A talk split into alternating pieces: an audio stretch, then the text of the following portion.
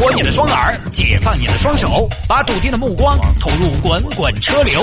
微言大义，换种方式用听觉纵横网络江湖。给我一个槽点，我可以吐槽整个地球仪。以下内容仅代表主持人个人观点，与本台立场无关。欢迎各位来到今天的微言大义啊，继续跟您扯一下网上发生的一些热门的、有意思的，或者说呢大家都比较关心的一些热门的话题。今天第一条我们来说什么呢？我们来说一下这个吧。啊，这样我们今天第一条我们来说 iPhone 七。我本来不太想聊的，因为手机这个东西呢，我又是个半罐水，怕开黄腔，而且聊到 iPhone 七的话，难免会扯到其他的一些手机品牌。我觉得。呃，我个人的观点是不是有可能会对消费者产生一些些的影响？所以我特别怕自己拿捏不好这个尺度，所以今天在一开始我要先敷一遍哈，就我们销售做游戏的先敷，哈，先把规矩讲清楚啊。这个今天我们聊 iPhone 七，聊 iPhone 这个东西呢，就是我个人的一些观点和看法啊，希望大家不要以我个人的意见来作为参考，作为你要不要买 iPhone 的这么一个原因和依据。说到 iPhone 七呢，其实前两天有不少听众朋友在微信上给我留言让我聊的，因为最近的 iPhone 七上市啊，呃，几乎对于很多的手机控、手机迷来讲，iPhone 上市的那一个月，可能身边有很多人都会围绕 iPhone 来讨论，呃，来聊聊天啊。好吧，上周五呢，iPhone 七就上市了，于是呢，我就今天献个丑。这个月啊，新一代 iPhone 正式上市了。这两年，尤其是 iPhone 六啊，包括还有 iPhone 六 S。呃，两代机型的改变让很多朋友觉得苹果你到底行不行啊？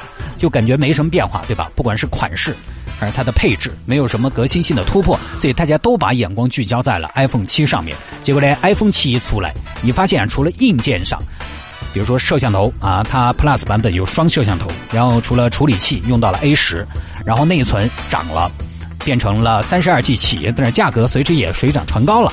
有一些改变，好像变化也不大吧。然后还有就是备受诟病的那个机身背面的白条条，白带没有了。此外呢，好像真的也没有什么突破性的革新。当然，这并不影响 iPhone 七的热卖啊。昨天我去逛万象城的苹果，外面排队，而且只能买到 iPhone 七、七 Plus，还要预约，要等。排队买手机，而且这一代的 iPhone 七推出了一款亮黑色的版本，现在在市场上现货已经炒到了两万多，而它的原价应该是在，嗯八千块钱左右，最高配的啊二百五十六 G 的版本，电子产品排队买，并且涨价，可能也只有 iPhone 有这样的待遇了。所以整个看下来，我还是依然觉得 iPhone 有它。十足的号召力，而且 iPhone 在除了好用之外，还是被赋予了一些功能性之外的东西。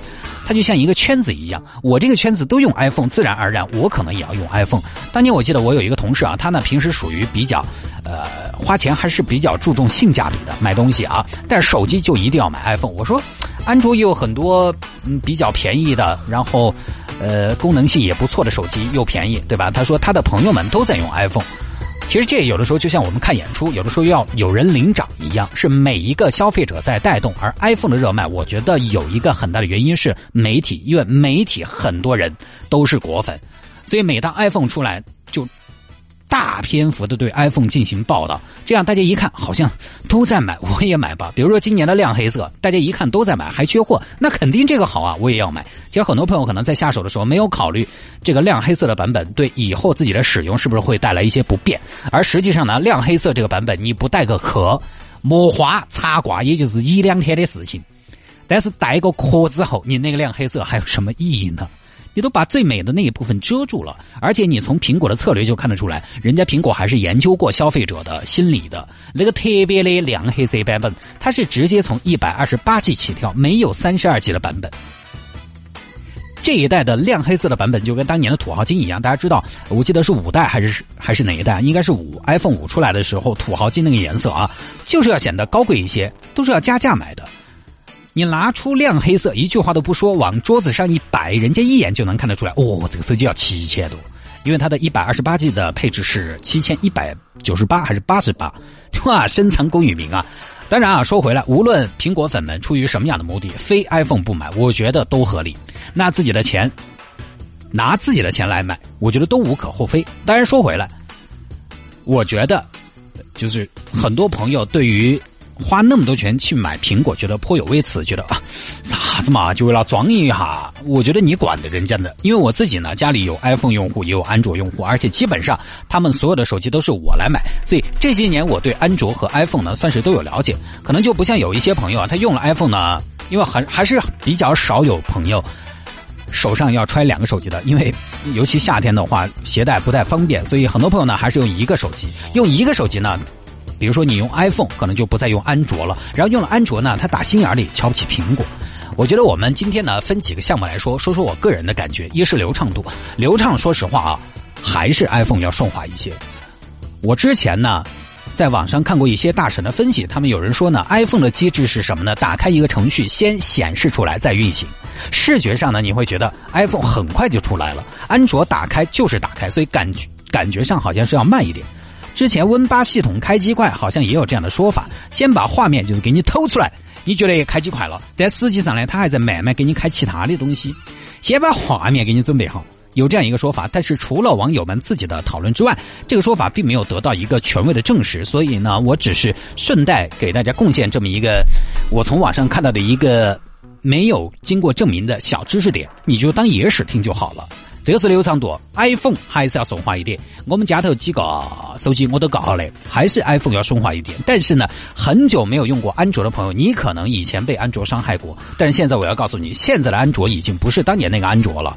从去年我手里有一台两千块钱左右的四 G 运行内存的国产安卓手机开始，基本上旗舰安卓就不会再怎么卡了，至少是不会像以前的安卓一样。有的时候以前呢，做大家用过的话，你深有感触，拍个照，而要拍的人都都老了，你知道吗？还没打开，然后开个导航都拢了，他还在那卡起。现在没有那么夸张了。以前的安卓真的是随时挑战你的心理极限。我觉得用安卓真的在当年会用出一种坏脾气。我们当然不是专业的评测机构啊，不能用数据来告诉大家它流畅到什么程度了。但是以我的感受来说，至少在使用上，现在的安卓旗舰机型，你可以保持一个相对比较愉悦的使用的状态。然后我们再来说外形，外形我直言不讳的说，我在节目里边也不怕得罪各位喜欢苹果的朋友。以我个人的审美来讲，我觉得 iPhone 七真的算不上好看。当我媳妇儿执意要买 iPhone 七 Plus 的时候，我说：“那么丑的手机，你不要怪我，不要骂我哈，我就是觉得它不好看。你不要说和安卓几款弧面屏手机比了，跟很多普通的平板的机型来比，我们把那个 logo 抠了。说实话，让一群人盲选，还真不一定。”鹿死谁手？我觉得对我个人来讲，苹果的外观有几个问题：一是它的变化不大，它每一代样式上没得好大新意，对不对？这个哎，各位用苹果的朋友，你们要承认吗？没什么新意。二就是什么呢？iPhone 为什么总是看起来中规中矩的？就是它的屏占比。屏占比是什么？屏占比就是，呃，手机的屏幕和手机面积的比例。手机的屏幕占整个手机面积的一个比例。我手里的手机和我同事的六 S Plus 相比，我的手机要小一圈，但是我们的屏幕是一样大的。为什么？因为我的手机屏占比高，屏占比低就意味着其他的边框啊，这样键那样呃边边啊，它那些东西宽，全是些无事包进的东西。边框宽了，手机看起来就没得那么科幻，没得那么好看，看上去没有那么的赏心悦目。比如说这几年有一款国产手机，其实卖的非常不错。为什么？就是因为好看。为什么好看？因为它屏占比特别高，达到了百分之八十。一台手机全是屏幕，跟一台手机只有一点屏幕，你自己说哪好看？但苹果也没夸张到只有一点屏幕。我只是举一个比较夸张的例子啊。跟以前的小屏幕的手机比起来，现在的大屏手机肯定是要好看的多嘛。我觉得这个是可以想象出来的。所以，呃，就我个人来讲，我觉得苹果这些年为什么外形表现一般，就是因为屏占比的问题。它其实把屏幕做大点把那个 Home 键做窄一点啊，就会好很多。当然了，屏占比做高呢，也不是什么高精尖的技术，只能说苹果 iPhone 可能他觉得这。对于他们来说，并不是那么的重要，所以这儿外形，以我个人的审美来讲，我觉得 iPhone 最近几代都表现一般。但审美这个东西呢，萝卜青菜各有所爱，我只是表达一下自己的观点。我们再来看另外一个很重要的功能，就是拍照。拍照呢，网上评测很多啊，大家可以上网自己搜一下。我的手机拍照呢，跟我媳妇的 iPhone 六来比较。基本都是碾压的啊，但是呢，我的手机是今年的 iPhone 六呢是前年的，不好直接做比较。而现在的 iPhone 七 Plus，比如说它又使用了新的摄像头，双摄像头一千二百万，应该从照相表现表现上，可能跟前面几代的手机又不可同日而语了。而且呢，苹果有一个啥子好处，大家晓得，苹果一直不是以像素，不是以硬件取胜的，但是它的优化做得很好，照相出来的效果感觉也都还 OK，所以一流应该是没有问题。但是能不能做头把交易，可能。还有待专业机构的评测。好，前面说了流畅度、外形和拍照。那么对于我们手机使用者来说，因为手机现在啊，很多人都是重度使用者，手机现在在生活里边扮演着越来越重要的一些功能。还有一点就是大家非常重视的就是安全。我身边很多朋友买苹果，他们都是说苹果安全。有的时候动不动来就是几千几万的资金来往，不安全不行。苹果呢一向是以安全著称，相信这一代也会延续，因为它的系统就决定了它相对安卓呢可能会更加安全。那现在的安卓安全嘛？呃，我不能说它一定安全，但至少我没遇到过啥子。而且现在的手机，我觉得有这样一个趋势，就是什么呢？安卓会越来越像苹果，苹果越来越像安卓，然后可能两个系统到了最优的那样一个结合点，大家就停下来了。大家都在互相学习，比如说安卓系统，现在的安卓手机厂商几乎都不会用原生的安卓，反正他自己要拿来再加工一些，有的时候呢去掉一些东西，然后加上一些。本土化的东西以适应自己的受众。你比如说三星就一个 Knox 那个东西，你可以安装 APP 在这个系统之下，而进入到这个系统的 App，首先呢就需要输入密码。它是一个安全解决方案，在这个方案之下的软件你不能截屏，不能用 USB 调试。在这个状态之下复制的东西也只能在 Knox 里面的软件中来粘贴。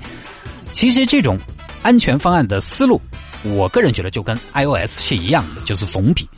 所以啊呀，现在 iPhone 和安卓旗舰比起来，我个人觉得差距从功能性来讲，真心是不大了。我觉得买哪个你都不用担心它的功能性不能满足你的需求，主要就是看看外形，觉得哪个好看买哪个，看看品牌喜欢哪个买哪个。你国产很多品牌，安卓呃这个华为、小米什么的，呃 vivo 什么的都不错，都差不多。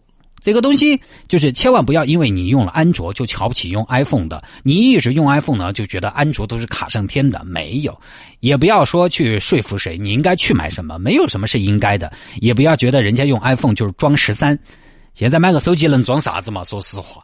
你觉得人家用 iPhone 太装了，是因为你自己太在意了。现在大学生全是用 iPhone 的，那个信用卡分期付款十二期免手续费，一个月还几百块钱。现在很多大学生一个月两三千的生活费，那有什么好装的？再说了，即便是装又怎么样嘛？我们难道连装的权利都没有吗？社会还是应该宽容一点啊！好了，各位，以上就是今天的微言大义第一条内容，跟大家分享到这儿。节目之外呢，想要跟谢探进行交流和互动，也欢迎您在微信上边。搜索谢探的私人微信号，谢探的私人微信号，拼音的谢探，然后是数字的零八三八，拼音的谢探，然后是数字的零八三八，加为好友来给我留言就可以了。间断广告，广告之后呢，继续回到今天的微言大义。